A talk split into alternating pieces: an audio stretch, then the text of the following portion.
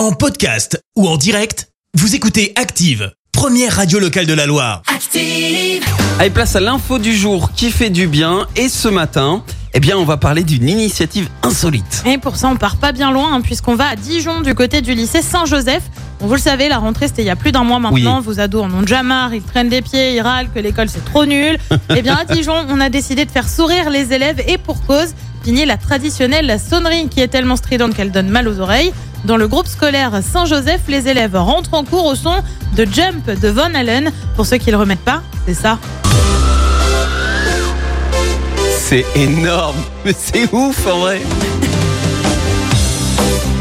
But derrière c'est quoi bah, C'est tout simplement d'apporter un peu de légèreté dans le quotidien de Christophe par exemple, mais aussi des élèves et accessoirement de sentir, euh, de se sentir pardon comme un joueur de foot. On le rappelle, c'est quand même la musique de l'OM hein, au départ.